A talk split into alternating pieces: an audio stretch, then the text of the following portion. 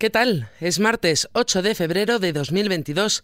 En este podcast repasamos los asuntos más destacados de los servicios informativos de XFM. XFM Noticias con Carmen Desmonts.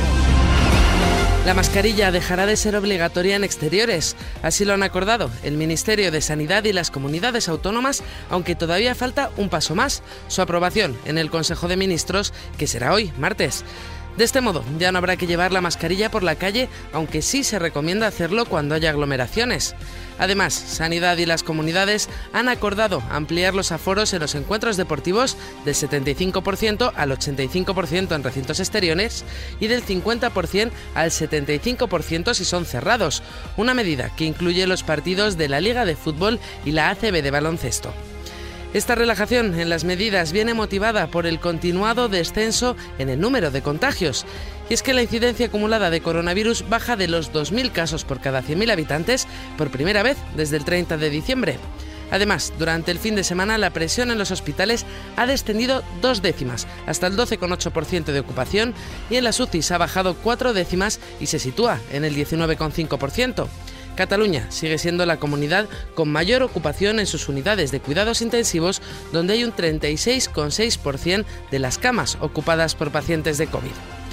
Como decíamos, el fin de la obligatoriedad de las mascarillas se aprobará hoy, día en el que el Consejo de Ministros también rendirá cuentas de las 130 medidas para el reto demográfico a las que se destinará una partida de 4.200 millones de euros en 2022.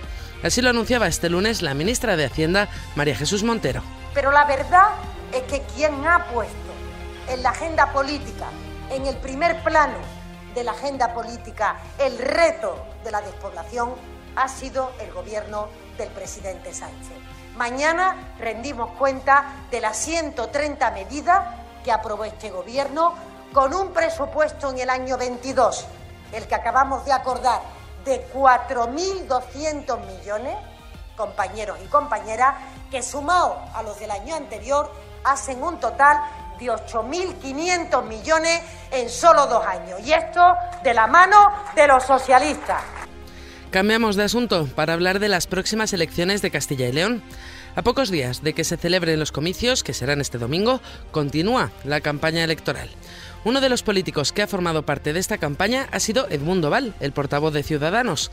Ha reclamado el voto para su partido y ha asegurado que la alternativa sería muy perjudicial para los castellano-leoneses. 13 de febrero es fundamental que la gente se movilice porque van a depender de unos poquitos votos en determinadas provincias que consigamos grupo parlamentario propio y que seamos decisivos. Y no se olviden, el Partido Socialista y el Partido Popular lo único que les interesa de la despoblación es que los carguitos en los municipios y en las diputaciones no estén despoblados para los suyos. Con respecto a estas próximas elecciones, hoy ya no se pueden publicar más encuestas, por lo que la última ha sido la del CIS, el Centro de Investigaciones Sociológicas. Esta encuesta apunta a que el PSOE ganaría las elecciones y la unión de los votos del PP y Vox no sería suficiente para gobernar. Algunos políticos han querido comentar estos resultados. Es el caso del secretario general del PP, Teodoro García Egea. Ha afirmado que el presidente del Centro de Investigaciones Sociológicas, José Félix Tezanos, cuenta los votos como Merichel Batet, ante la duda para el PSOE. Lo escuchamos. Esta mañana, cuando he visto la cuenta de CIE, he pensado, Tezanos cuenta los votos como Merichel Batet. Ante la duda para el PSOE. Eso es la conclusión de los que cuentan los votos. Tezano y Merichel cuentan igual los votos. Con esta referencia a Batet, Egea se refiere a Merichel Batet, la presidenta del Congreso, y habla directamente de la votación de la reforma laboral el jueves pasado en el Congreso, cuando un voto del Partido Popular permitió por error, según dicen desde el partido, la aprobación de la reforma. Y es que de no haber sido por ese voto, habrían quedado en minoría tras el voto en contra de dos diputados de Unión del Pueblo Navarro, UPN. Precisamente ellos dos han explicado ante el Comité de Garantías y Disciplina del partido su decisión de votar en contra de la reforma laboral, pese a que la directriz de la Ejecutiva era apoyarla. Ahora, con estas explicaciones ante el Comité de Garantías, confían en no tener que dejar sus actas de diputado. Escuchamos a Carlos García Danero, uno de los dos diputados de UPN. No se han incumplido los estatutos para nada. Nosotros no hemos ido en contra de los principios y valores de UPN, al revés. Yo creo que que todo lo contrario, ¿no? Hemos defendido los principios y valores de UPN, por lo tanto la conciencia tranquila y yo creo que, que sin mucho recorrido esto. El otro diputado que votó en contra, Sergio Sayas, ha asegurado también que no ha incumplido la disciplina del partido al votar en contra de la reforma laboral. Yo creo que nos han linchado en los órganos del partido, pero espero del Comité de Garantías que actúe de manera independiente, porque así lo espero en un partido que considero que es democrático y en el que he militado de manera democrática toda mi vida. Salimos de España para hablar del conflicto en torno a Ucrania. Putin y Macron han hablado durante más de cinco horas. El presidente de Francia, Emmanuel Macron, se ha sentado a la mesa con el líder ruso, Vladimir Putin. A lo largo de esa larga conversación, Macron le ha tendido la mano para iniciar una desescalada. Putin, por su parte, ha negado que esté preparando una invasión a pesar de los más de 100.000 soldados desplegados cerca de la frontera de Ucrania.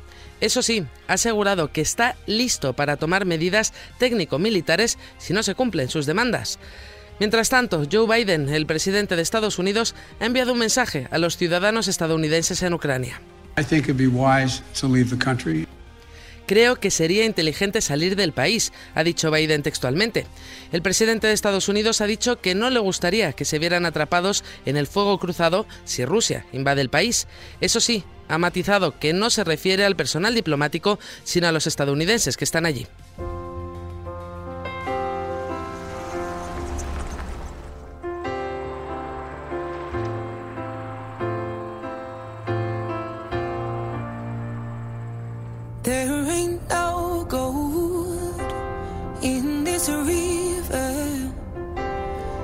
Y terminamos en Londres, y es que hoy, 8 de febrero, se celebran los Brit Awards 2022. Y si escuchamos a Adele es porque su actuación es una de las más esperadas.